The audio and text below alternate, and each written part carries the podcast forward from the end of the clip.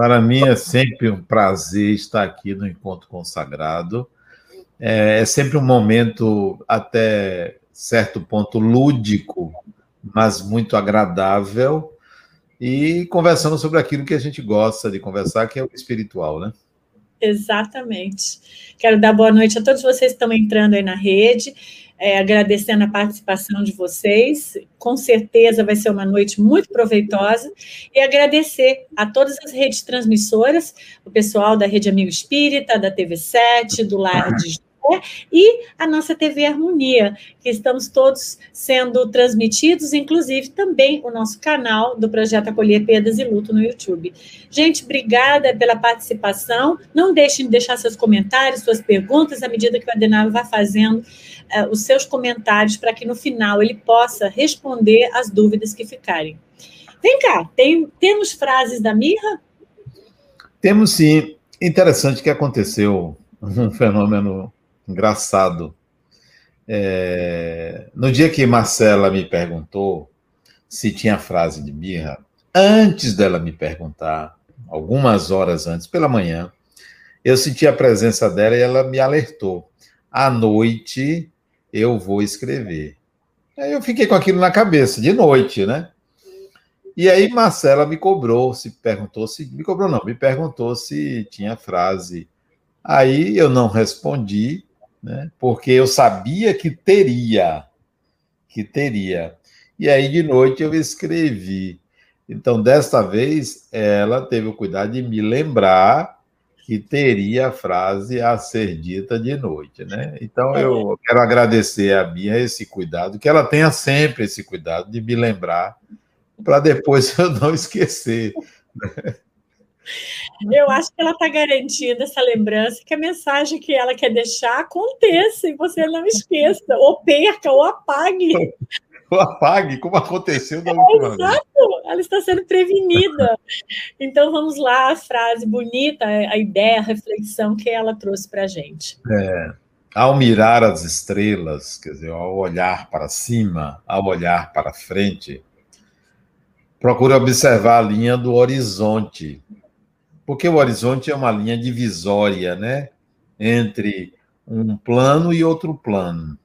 Pois tudo que você precisa está na altura dos seus olhos. Eu achei interessante essa colocação na altura dos olhos, é que tem pessoas que olham muito para cima e esquecem o que tem embaixo. E tem pessoas que olham muito para baixo e esquecem o que tem acima. Então, ela traz essa figura para dizer que nós estamos ali para observar tanto o que está acima quanto o que está abaixo. É a altura dos nossos olhos, né? Lembre-se de que toda caminhada ela só se inicia quando você bota o pé no chão, porque enquanto você botar, não colocar o pé no chão, a caminhada não começou, você só levantou o pé. Mas ao colocar, de volta no chão, você deu o primeiro passo. O primeiro passo é quando se coloca o pé no chão. Isso, para mim, quer dizer é, um certo pragmatismo, né? Não deixe de ter os pés no chão. Mire as estrelas, mas sempre tenha os pés no chão. Seja realista. Eu entendi dessa frase isso, né? Sabe o que eu pensei também quando ela fala desse horizonte? Eu pensei do presente ah, do momento presente.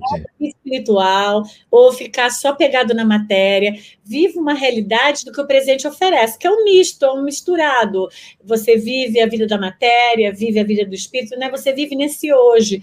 E põe esse pé no chão para você viver essa, essa, essa completa, que não é só uma ou só outra. Né? É um misto. Adorei. Samirra é demais, né? Fala a verdade. É coisa de mulher, né? Coisa de mulher. A segunda frase é essa? Não, essa é a terceira, não é não? É a segunda? A segunda é quando você descobrir, Marcela? É porque aí está uma terceira e ali tem uma segunda. É a segunda. É. Aí. Quando você descobrir o segredo da vida, distribua o mapa para que todos também possam compartilhar da mesma felicidade ao seu lado. Eu acho que ela comparou é, o segredo da vida a um tesouro. E os piratas antigamente faziam um mapa do tesouro, deixavam lá numa ilha e faziam um mapa para depois voltar e pegar ou guardar os seus tesouros. Então, é, quando você descobrir esse tesouro, né, que é o segredo da vida, compartilhe ele com as pessoas para que todos possam adquirir essa mesma felicidade com você. Quando você tiver vontade de gritar que venceu, faça com que o coro do seu grito seja composto também pelos seus oponentes, né? Quer dizer, os seus inimigos não devem ser sempre seus inimigos. Eles devem se tornar seus amigos. Toda competição você deve ter ao seu lado as pessoas que supostamente perderam, para que todos caminhem juntos. Então, eu entendi que essas duas frases juntas quer dizer que você não pode esquecer na sua felicidade não só quem compartilha da sua vida, como quem se opõe a você, para que todos possam crescer juntos, né? Fantástico, né? Ser inclusivo, acho que é uma frase. Inclusivo, exatamente, inclusivo. E por último, sua ascensão espiritual deve contemplar a experiência de tocar o coração de alguém, para que juntos possam sentir o divino. Isso quer dizer o seguinte: ascender espiritualmente não é possível sem o amor. Tocar o coração de uma pessoa é ser amado. Tocar o coração de uma pessoa é dizer que aquela pessoa tem um sentimento por você e a recíproca deve ser verdadeira. Então, quando você pensar em ascender, não esqueça de é, lembrar do amor e do sentimento de amor. Ninguém chega ao lugar mais alto sem que tenha passado pelo degrau do amor. É um espetáculo, né? Amanhã, com esse Dia dos Namorados, é inspirador a gente pensar que precisamos pensar no amor, né? Dos Sim. relacionamentos. Amanhã é Dia dos Namorados, é? Amanhã, já estou fazendo um favor para Rosângela, lembrando você. Hum. Hum. Mas se, se é Dia dos Namorados, quem se enamora da vida também pode comemorar quem se enamorou da vida. Com né? certeza. Né? Eu acho que é o Dia dos Namorados, porque nos Estados Unidos é, não é amanhã, mas é em fevereiro, é o Valentine's Day. Bem. E eles têm uma visão ampla, dizendo que o Dia dos Namorados você se enamora pelos seus amigos, pelas pessoas que você ama, que não necessariamente é um companheiro ou uma companheira, é algo mais abrangente. Eu gosto disso. Eu acho que a gente pode agregar isso se a gente tiver vontade. É o dia de transbordar amor para as pessoas que você ama, não importa que seja seu companheiro ou não. Todo mundo é companheiro, né? Se for pensar. Exatamente. Sempre temos alguém ao nosso lado, né? seja encarnado, seja desencarnado. Então, pronto. Então, hoje, falando de símbolos, você vai transbordar seu amor aqui para todo mundo que está assistindo, inclusive Será nós, eu, eu e Marcela. Eu tenho certeza absoluta. Nós estamos aqui. Vou deixar você para falar e vou ficar aqui assistindo de cadeirinha, que vai ser muito tá bom. Essa palavra símbolo, ela tem vários sentidos ou significados. Em psicologia, ela tem um significado especial. O símbolo não é uma marca, o símbolo não é um sinal. O símbolo em psicologia, particularmente a psicologia profunda de Carl Gustav Jung, o símbolo é aquilo que você denomina como sendo o que você não conhece. Tudo aquilo que é desconhecido para você, você cria uma imagem. Esta imagem é o símbolo. Portanto, o conceito de símbolo em psicologia é a representação, é a melhor representação para algo desconhecido. A mente logo cria um símbolo. Então, quando você enxergar a marca de uma empresa, aquilo não é símbolo, porque é algo conhecido. Você associa é, aquela, aquele, aquela imagem à empresa, então não é um símbolo. Quando você pega as letras de uma palavra, aquilo não é o símbolo, porque você sabe o que, é que as letras significam. Se você junta as iniciais de uma marca, qualquer que seja a marca, não é símbolo, é sinal, é algo que você sabe o significado. Símbolo você não sabe o significado. É uma imagem ou algo que representa o desconhecido. Para vocês entenderem como isso surge, Se você voltasse à idade da pedra, à idade das cavernas, os primitivos é, pensavam que nas florestas habitavam monstros. E se fossem capazes de descrever esses monstros, trariam figuras horripilantes. Não precisa ir ao tempo das cavernas. Se você voltasse à Idade Média, na Europa, tinha lá a Floresta Negra, na, na Alemanha, na França. O que que tinha na floresta? Monstros, figuras demoníacas, figuras assustadoras. Por quê? Porque era o desconhecido, era o escuro. Então, aqueles monstros desenhados, pintados, imaginados, eram símbolos para algo desconhecido, algo que não se sabia o que era. E no fundo, não existiam os monstros, existiam animais, mas não eram os animais conhecidos que nós imaginávamos como monstros, não. Era exatamente o que a mente não era capaz de conceber: a escuridão, o inconsciente. Então, gerávamos símbolos. Como hoje, hoje, 2021, a capacidade humana de simbolizar está presente.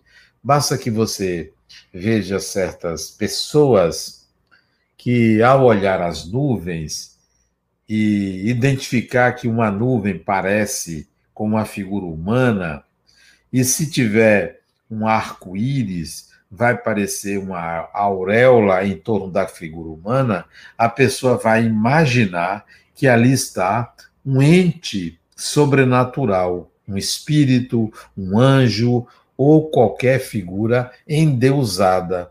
E aquilo ali é símbolo de algo desconhecido dentro do próprio indivíduo que consegue pegar aquela imagem real de uma nuvem e enxergar uma figura humana, como se fosse algo projetado por um ente sobrenatural. Assim você vai encontrar é, recentemente eu vi, coisa de 10, 15 anos atrás, ou um pouco mais, é, um jovem médium que, é, um, no fundo da, da, do quintal da casa dele, no interior aqui da Bahia, é, numa árvore gigantesca, ele disse que estava vendo uma santa. E aquilo passou de, de, boca em boca, né? Ele viu uma santa na árvore, e toda tarde ele se ajoelhava ali é, embaixo daquela árvore, um pouco afastado, e dizia que estava vendo a santa, e a santa conversava com ele. Isso virou uma romaria. As pessoas passavam, na cidade do interior, passavam aí à casa dele. O quintal da casa era um sítio, ele morava. O quintal desse sítio passou a ser utilizado como ambiente religioso de adoração àquela santa que ele via, e só ele via mas alguns outros fiéis àquele movimento passaram também a ver, a dizer que via.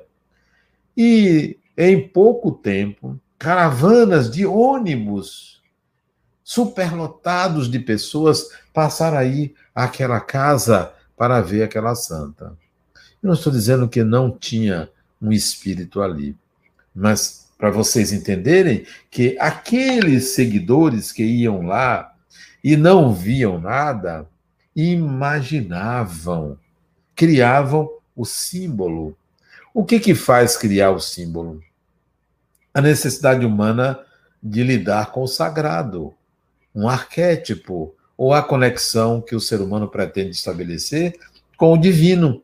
Aí gera aquele símbolo e aí passa a adorar o que não vê, o que não sente, mas acha que existe ali aquela figura projetada. Então, isto é um símbolo. Cria-se algo que não se conhece para preencher um vazio interno. A nossa mente está sempre gerando símbolos para tudo que a gente desconhece. Observe a questão dos OVNIs, dos objetos voadores não identificados.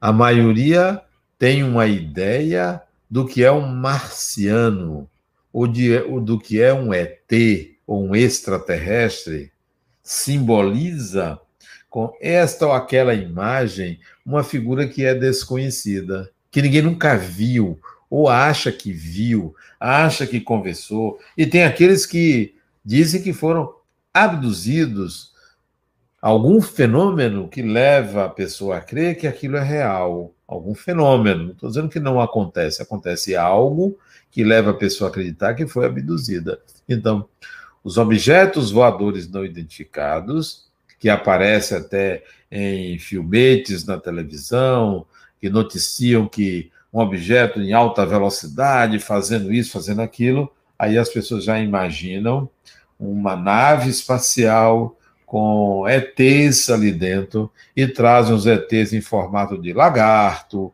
em formato de é, guerreiros, em formato de, de figuras humanas com cabeças enormes, com braços alongados. Tudo isso é símbolo para representar algo desconhecido. Então, hoje nós fazemos isso. Não precisa ir lá para as cavernas, como eu falei, mas só falei para dizer que isso é universal. Tudo que você não conhece, você gera um símbolo. Tenta aproximar o desconhecido de algo conhecido. Aí você, bom, já sei o que é. Na verdade, você não sabe o que é. Você criou um símbolo para algo que você não sabe o que é. O símbolo criado se assemelha a algo que você conhece. Aí você diz que aquilo é um símbolo, ou diz que aquilo representa o que você desconhece. Nós estamos gerando símbolos a todo tempo, porque a nossa mente possui essa função. Encarnado, desencarnado, tem essa capacidade de gerar símbolos, de pôr no lugar de algo desconhecido uma imagem que possa ser representativa é, daquele desconhecido. Vocês estão vendo, por exemplo, aqui na imagem, um QR Code, aqui na tela, um QR Code, aqui onde está meu dedo, né? Aqui, é aqui, acima do meu nome, pelo menos eu estou vendo acima do meu nome, um QR Code. Isso não é um símbolo, porque se você apontar o celular para ir para esse QR Code, vai te levar a algo conhecido. Então, não é um símbolo, é um sinal, é um signo, é alguma coisa que você sabe do que se trata. É algo que você imediatamente não sabe o que é, mas a hora que você quiser, você vai saber o que é, basta que você aponte a câmera do seu celular, que isso vai te levar a um site e você vai ver o que é o projeto Acolher Perdas e Lutos. Então, não é um símbolo. Símbolo sempre é algo desconhecido. Não existe meios de você é, saber o que, de que se trata. Quando nós avançamos no conhecimento, esses símbolos vão se dissolvendo. Então, os monstros que habitavam, supostamente existiam e que habitavam as florestas, foram se dissolvendo porque as florestas foram sendo, na Europa, dizimadas, né? Eles reclamam que o Brasil devasta a floresta, mas eles dizimaram as florestas deles. Então, quando o desbravador chegou lá, viu, foi de um lado a outro da floresta, viu que não tinha monstro nenhum. Tinha animais é, selvagens, mas que não eram monstros. Tinha lá o urso, o javali, tinha lá o tigre, a onça, o leão, sei lá, uma série de animais selvagens e viram que cadê os monstros? Não tem monstros, são animais que pertencem à cadeia é, animal, os reinos da natureza, né? a cadeia evolutiva das espécies. Então, os símbolos foram dissolvidos pelo conhecimento científico ou até mesmo pelo conhecimento empírico. Quando você conhece, você dissolve, dissolve aquilo. Quer ver um exemplo de como se gera um símbolo? Os primeiros cristãos, depois que Jesus foi crucificado e depois que ele saiu do túmulo e desapareceu, como diz na, lá no Evangelho, subiu aos céus, os cristãos, os primeiros cristãos, se reuniam para falar sobre a figura de Jesus, para se lembrarem dos ensinamentos de Jesus.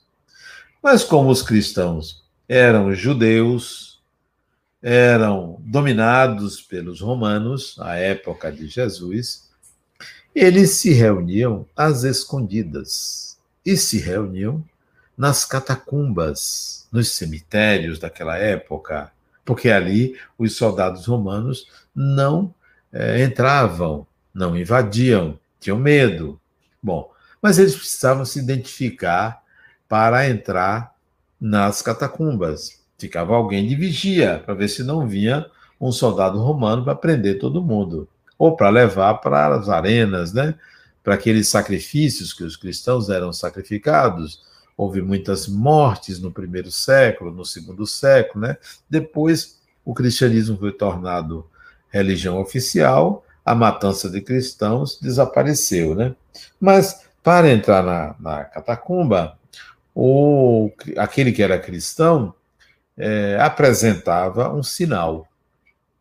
Um sinal. Uma cruz. Levava uma cruzinha de madeira, um graveto. Quando não tinha o graveto, faziam com os dedos. Quando não faziam com os dedos, fazia o sinal da cruz para identificar que era cristão. Ok. Então, isso é um sinal, não é um símbolo.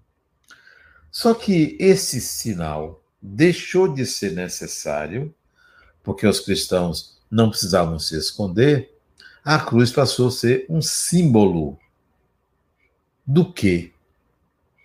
Daquilo que a fé dizia que existia, daquilo que Jesus representou. Então, muitos cristãos até hoje, ao se deparar com a cruz, se emocionam, não sabem por quê. Porque a cruz também, embora seja um sinal, uma marca, também serve de símbolo para algo desconhecido para muitos cristãos. Se ajoelham, reverenciam, se sensibilizam, mas não sabem por que isto é um símbolo. Então, o mesmo elemento que serve de sinal também pode ser um símbolo para esta ou aquela pessoa, apontando para algo que a pessoa não sabe de que se trata. Todas as vezes que você, em certo ambiente ou diante de certas pessoas, você se emociona e sacraliza aquele ambiente, você está diante de um símbolo porque você não sabe por que aquilo acontece, né? O que que se dá naquele momento. Eu me lembro de uma experiência que eu vivi que vale ser colocada como um símbolo. Eu uma vez fui com um grupo conhecer a cidade de Assis, onde viveu é, Francisco de Assis, né? o que foi santificado pela igreja. Estive nas cidades por onde ele andou, nos locais onde ele andou, nas é, grutas onde ele costumava, às vezes, se abrigar, eu estive lá visitando. E como levei um grupo, um grupo de mais de 30, 30 pessoas, as pessoas também não conheciam e foram de igreja em igreja. E eu já estava cansado de entrar em tanta igreja.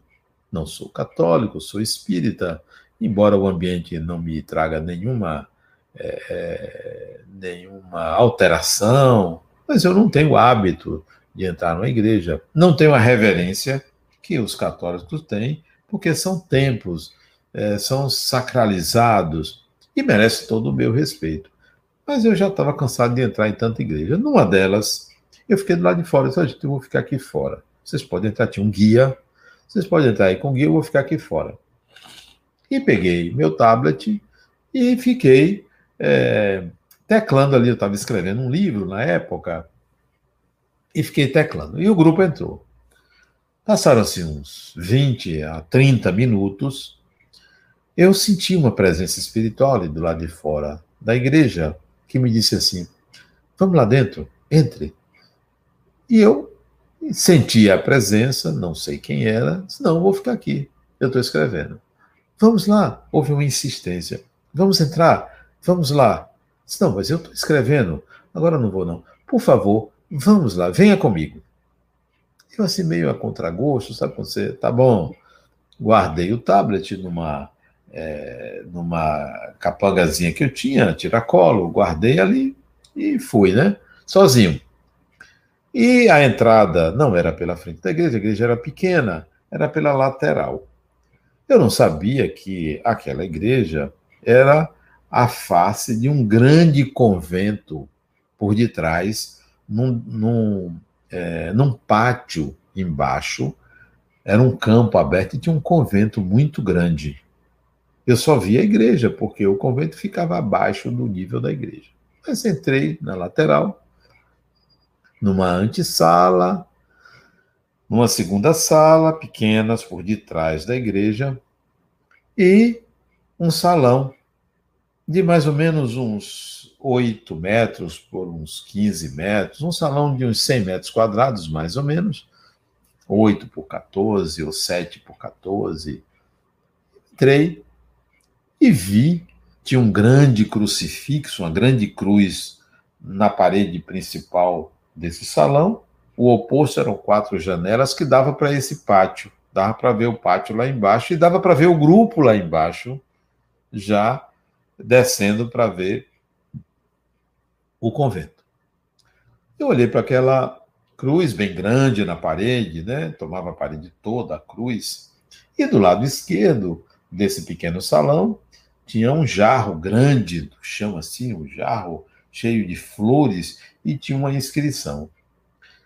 Quando eu olhei para aquele jarro de flores, eu comecei a me emocionar.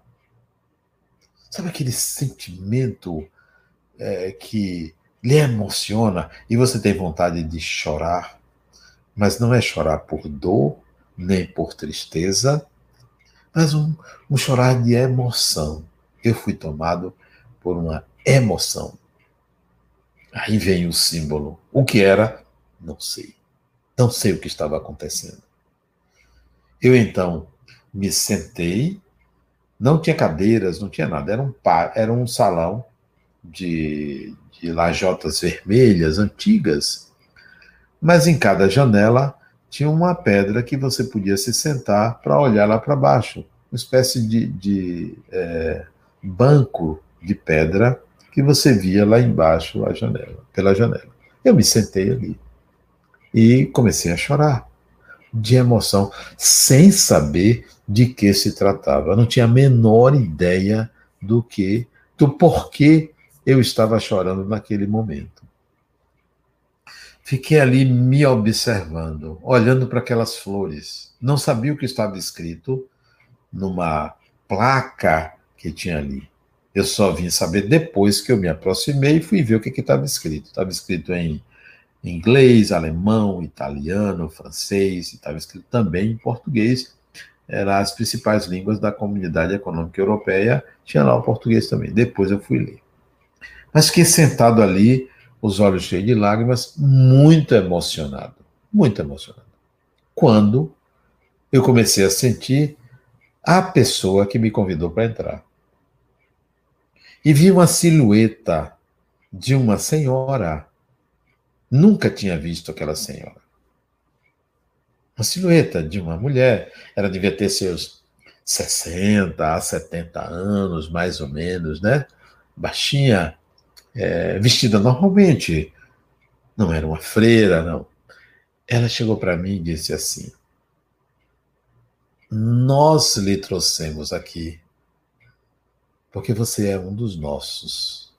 Eu tomei um susto. Como assim um dos nossos? Porque você é um dos nossos.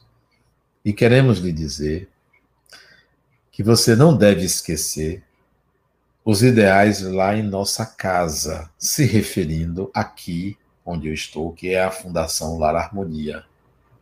Que esta casa não esqueça os ideais franciscanos. E que ela estava ali a pedido da Santa Clara.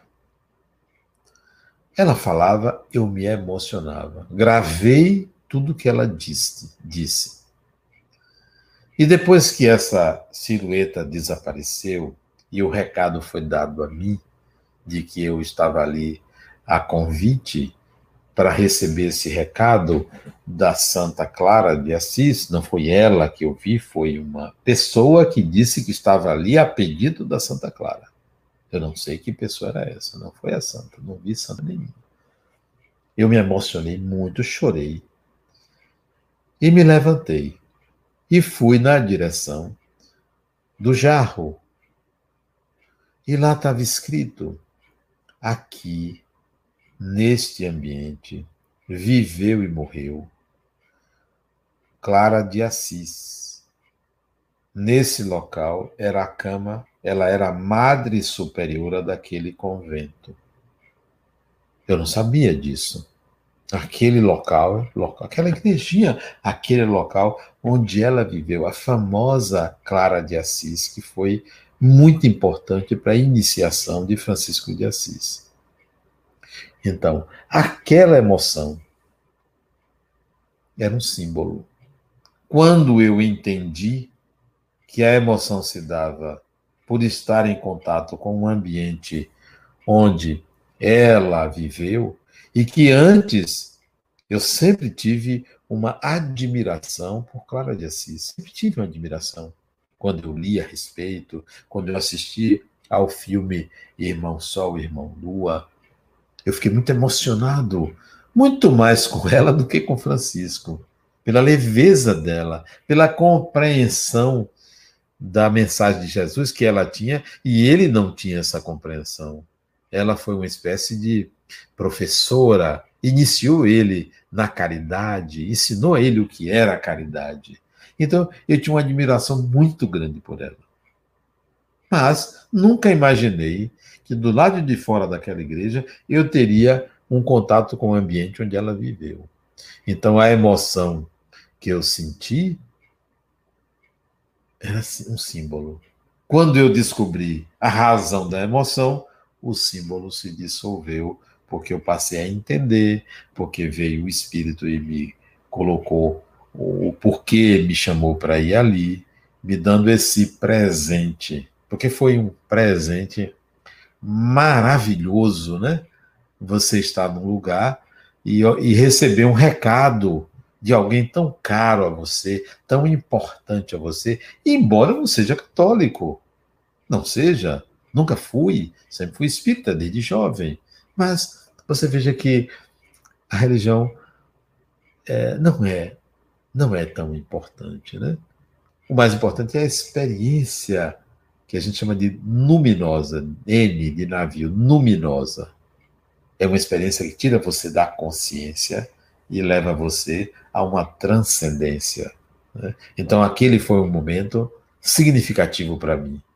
É, foi o, o ápice da viagem para mim, foi aquele momento, naquele local, e aquele recado que eu recebi, que foi iniciou-se com um símbolo, que foi o sentimento, aquele aquele choro de quem estava vivendo uma emoção muito forte, sem saber a razão, não sabia, nunca imaginei que iria viver aquela experiência. E ao chegar próximo de ler, depois que coisa maravilhosa, que presente. Aí agradeci a Clara e a emissária dela. Obrigado por esse presente. Quando terminou isso, eu não quis descer para acompanhar o, grupo, eu quis sair de volta para ficar lá fora para absorver melhor aquele momento, aquele encontro. Um dos participantes da excursão voltou e subiu de volta para essa sala, porque ela tinha a sala, tinha uma entrada e tinha uma saída para lá para baixo. Ele voltou e se deparou comigo ali. Ele ficou no centro da sala e ele começou a chorar também. E nós não tínhamos falado. O que eu ouvia do Espírito, eu não disse nada. Ele também teve uma experiência luminosa, uma experiência simbólica. Fernando Santos, um amigo meu médico que estava conosco e hoje trabalha em nossa casa. Né? Fernando teve a mesma experiência que eu tive e nos abraçamos ali naquele salão, num momento de comunhão espiritual, de encontro, de entendimento de que nós estávamos vivendo em outra dimensão ali, que aquele espírito me trouxe. Saímos lá de fora da, daquela igreja e, e compartilhando é, compartilhamos aquele momento luminoso, mágico, uma emoção forte, inesperada. Não sou de ter esses momentos, de esses arroubos é, de, de emoção pelo espiritual, até porque eu considero o espiritual bastante real, bastante real. É, sou muito pragmático em relação ao contato com espíritos, não tenho nenhuma devoção, não tenho nenhum guia, nenhum mentor, nada contra em relação à direta, pois aquele momento ali desarmou-me para uma experiência extremamente gratificante. Eu voltei, até na época coloquei no meu blog, descrevendo aquele momento, e foi o coroamento de uma viagem. Posteriormente, é, em outro momento é, da viagem, eu estive onde Francisco de Assis, na gruta onde ele ia, é, chamado Eremitério, acho que é Eremitério o nome do local, onde ele fazia as refeições e depois ia, ia dormir numa pedra, né? Um negócio impressionante, né? Eu também me emocionei ao ver como ele é, lidava com a natureza, né? É, lá no local onde ele costumava ir nessa gruta, tem lá a, uma imagem, é, uma escultura dele deitado, uma escultura dele sentado, né? e é emocionante ver como um espírito encarna e, e assume humildemente a sua condição de ser humano ali e, transcende e alcança uma percepção de, do divino diferente dos seus pares, diferente da sua época, né? em plena Idade Média, em, pleno, em plena Inquisição, em, em pleno período em que a igreja estava totalmente perdida em relação às teses de Jesus, da caridade, do amor ao próximo, Francisco de Assis surge aquela exuberância em falar do amor, em falar da caridade, falar do bem, em falar é, da, do perdão, né? Ele, ele re, revive Jesus, né? Francisco de Assis, eu tenho um amigo de João Margolo que ele fala que Francisco de Assis é o reflexo do Cristo, né? Ou é o espelho do Cristo, né? Ele conseguiu refletir Jesus no comportamento dele. Então, aquele dia lá foi foi mágico para mim. Eu acho que vocês devem imaginar como é você despretensiosamente. Não queria entrar ali. Eu não queria entrar. Eu não tenho nenhuma conexão com, com o catolicismo. Repito, nada contra. Respeito, respeito mesmo. E conheço pessoas que são padres dialogamos muito bem. Mas não tenho afinidade. Vamos lá, a palavra é afinidade. Não tenho afinidade. Entrei naquela igrejinha a contragosto. Não assim, zangado, não. Disse, é, tá. É, dá, tem que ir. Tá, você está me convidando, eu vou. Então não foi uma coisa assim espontânea. Né? A emoção só aconteceu lá dentro. Ao pisar, tinham três degraus para você chegar nesse salão. Você saía de uma sala, entrava em outra e entrava nesse salão. Tinha três degraus para chegar nesse salão. Quando eu alcancei o patamar da sala, eu comecei a me emocionar. E não sabia o que era aquilo. Nunca tinha sentido. Nunca tinha sentido aquele tipo de emoção. Aquilo era simbólico. A emoção veio de três fatores. Três fatores que, para mim, é, ocorreram ali. É, há muitos anos atrás, antes disso, eu tive uma visão, uma visão, uma coisa assim rápida, de Francisco de Assis me curando. Eu ajoelhado, sujo, doente, e ele colocando a mão sobre minha cabeça. Eu tive essa visão. Visão que eu considero uma visão boba, não tem nada de excepcional. Mas essa visão ficou tão gravada em mim que eu passei a acreditar que eu fui curado por Francisco de Assis. Como se naquela época eu passei pela Úmbria como doente e ele me curou. E eu virei devoto de Francisco de Assis naquela época. Então, voltar ali, estar naquele ambiente de Clara de Assis, me fez conectar com o passado e aquilo me emocionou. Então, primeiro elemento do símbolo do desconhecido foi a lembrança, lembrança vírgula, foi a conexão com uma experiência antiga e que ali me fez me emocionar. Segunda, a presença do Espírito enviada por Clara de Assis, a presença daquele Espírito que deve ser um Espírito é, que tem uma bondade muito grande, que tem uma certa elevação espiritual, me fez me sentir emocionado. E terceiro e último, talvez por uma irradiação da própria Clara de Assis na minha direção, me dando um presente maravilhoso, né? De sentir. Não é racional, não é racional aquilo. Não foi preparado para aquilo. Então, aquela emoção simbólica veio desses três fatores. Né? É, marcou para mim a, a viagem para Assis.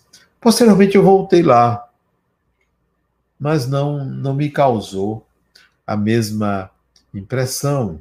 Por quê? Porque foi aquele momento, foi aquela hora, foi aquele lugar. Né? A gente deve ter essa compreensão de que não se trata de repetir uma experiência. Tem experiências que são irrepetíveis.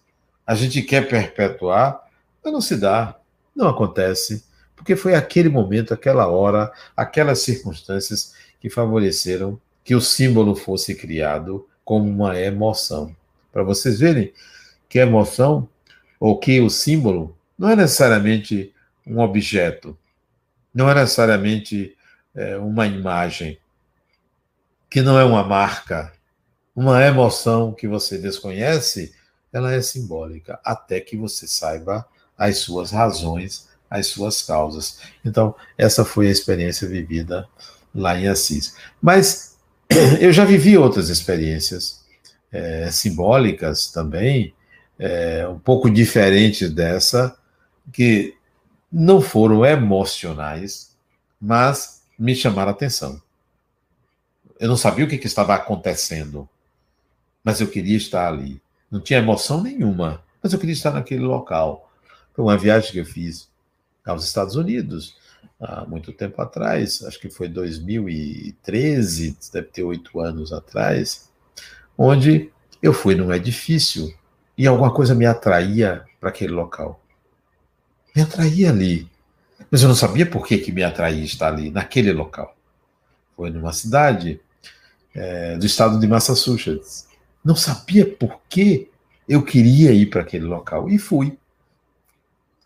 E lá no primeiro andar desse edifício, um edifício alto, talvez uns 15 andares ou 20 andares, eu vi uma senhora é, fazendo um cafezinho numa cafeteira né, elétrica ela estava colocando o, o, o, o recipiente na, na máquina para depois ligar. Ela estava lá, estava com avental, e eu me dirigi a ela é, para saber o que era aquilo ali. E tudo me levava ao contato com ela. Não estava sentindo nada, não tinha emoção nenhuma. Era como se fosse um imã me puxando para ela. Para aquele, primeiro para o prédio e segundo para ela é, não sabia por quê, não tinha a menor ideia por que eu me sentia atraído para aquele local. E me aproximei dela. Dei bom dia, era uma manhã. Estava com meu genro, que me serviu de intérprete por causa de um inglês, que eu precisaria dele.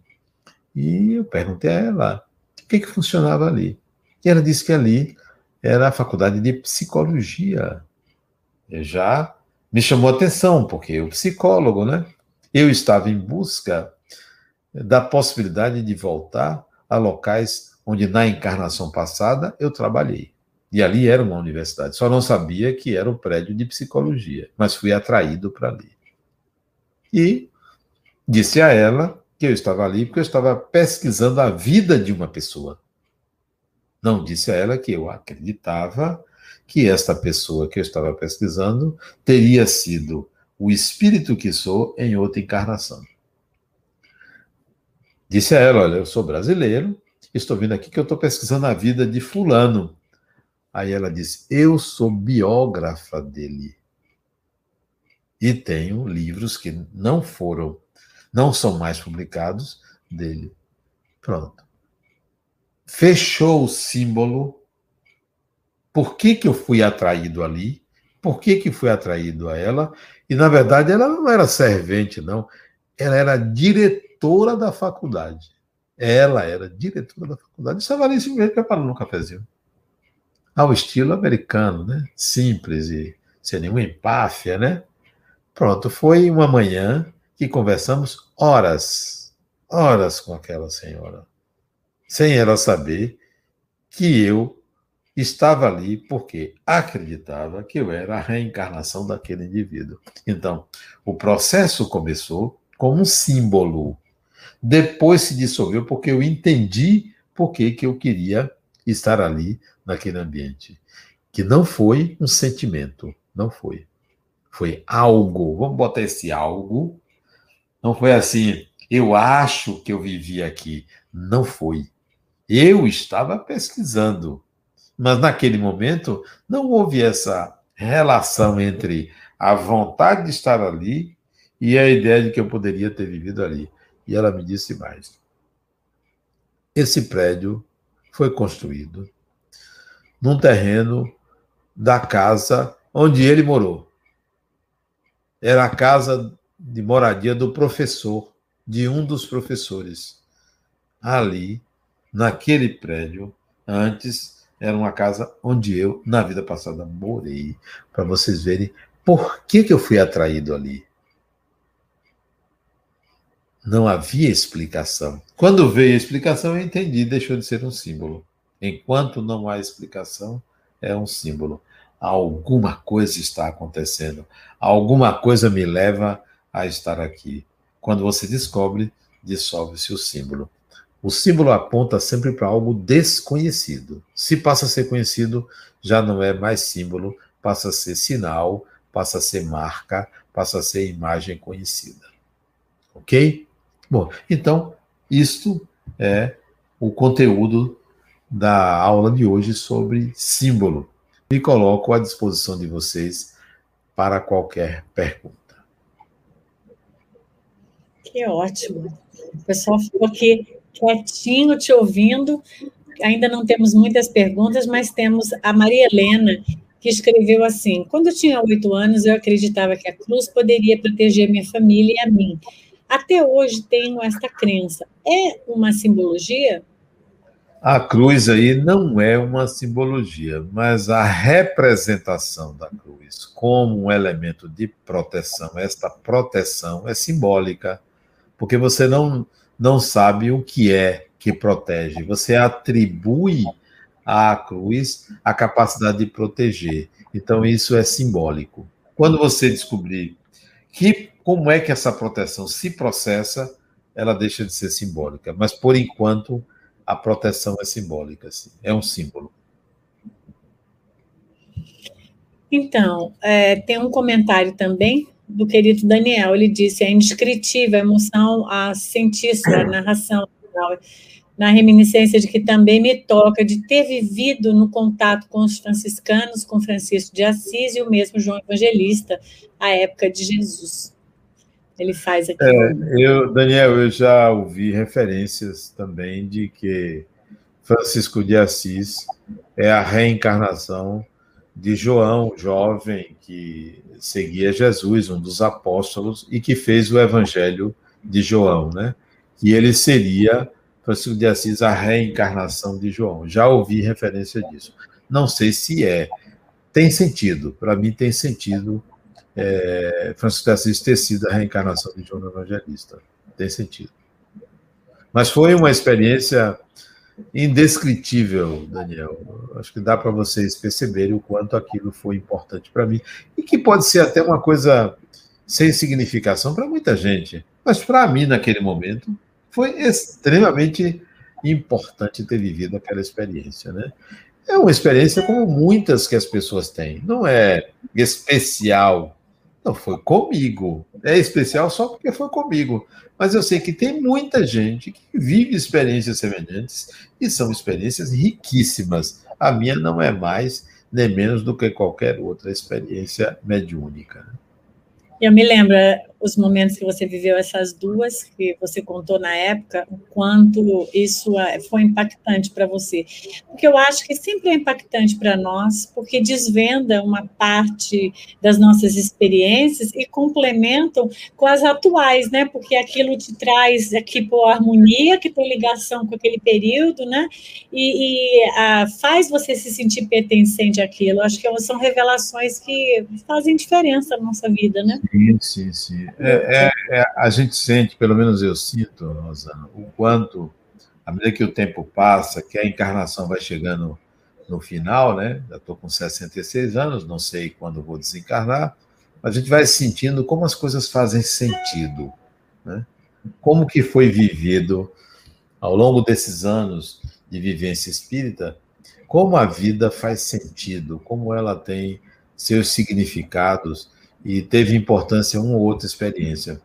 É possível juntar algumas experiências e entender a trajetória do espírito que eu sou a partir daquelas experiências que foram vividas, né?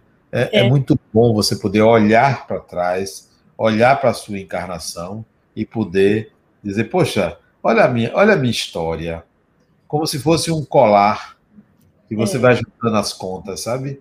É muito interessante essa percepção. Né? É como se você desenhasse uma pequena biografia, mas que ela fosse emendando até com a história pregressa para você entender vários, várias coisas que você foi atraído essa vida, que você compôs isso, né? Porque às vezes a gente é atraído, mas a gente não, não emenda nessa, nesse colar. E aí vai mostrando a sua emenda no colar, né? Porque você entra nessa trajetória da fundação e todo o trabalho que você fez, e você vai percebendo que você veio, eu vou chamar de cumprindo sua missão de fazer certas coisas que provavelmente você se colocou à disposição, né?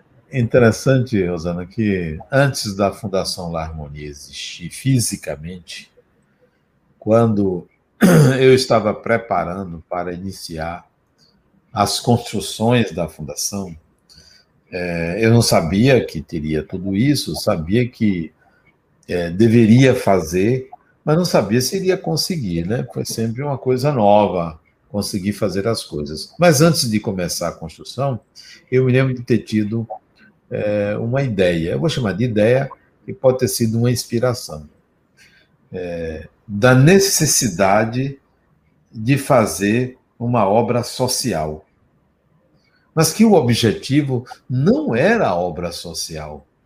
O objetivo era a partir da obra social, disseminar ideias, dis disseminar conhecimentos.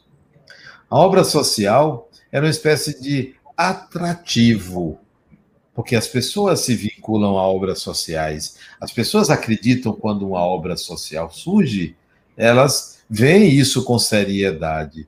Então, a obra social foi uma espécie de tirar gosto. Olha, venham, porque o que eu quero lhe dar não é isso, não. Eu quero lhe dar é algo que você amplie sua consciência, né? Então, isso, essa, essa ideia que eu estou dizendo de obra social como meio para disseminação de ideias foi anterior à fundação existir, né?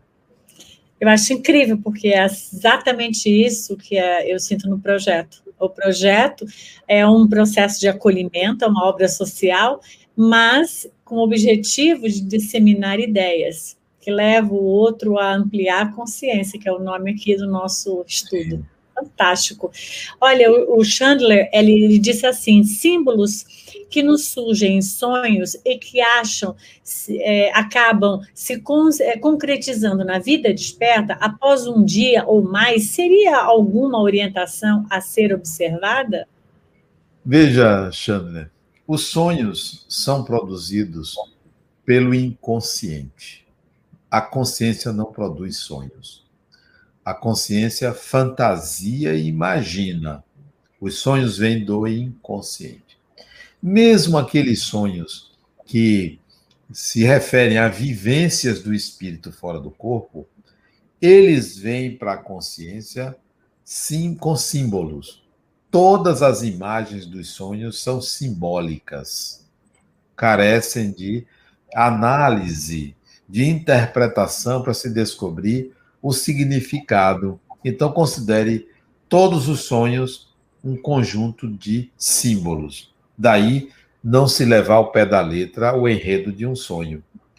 É, se você pegar alguns livros do espírito André Luiz, onde se narram, onde encarnados narram sonhos e que se é, devem a vivências espirituais, eles vêm simbolicamente. Tem um caso que eu até coloco no meu livro Sonhos, Mensagens da Alma, em que um enfermeiro ele sai do corpo vai para um determinado ambiente, vive uma experiência lá, e de manhã ele se lembra como um sonho. E ele conta esse sonho à mãe dele.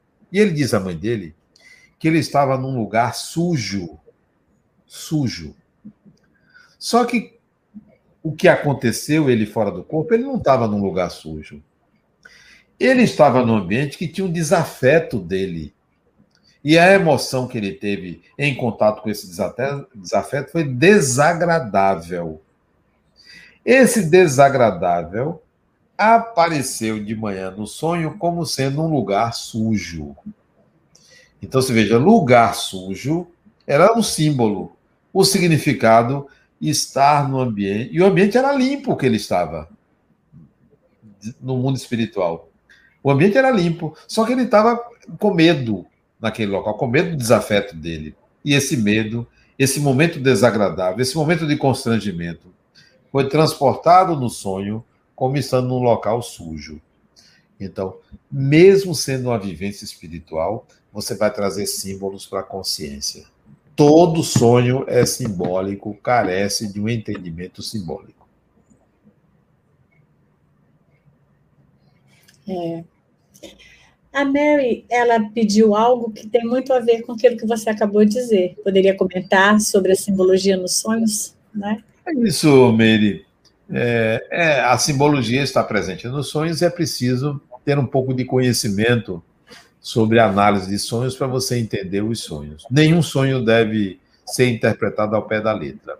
Os sonhos não mentem. Diz Jung que os sonhos não mentem, não falseiam, porque não tem o ego da consciência é, julgando as imagens dos sonhos.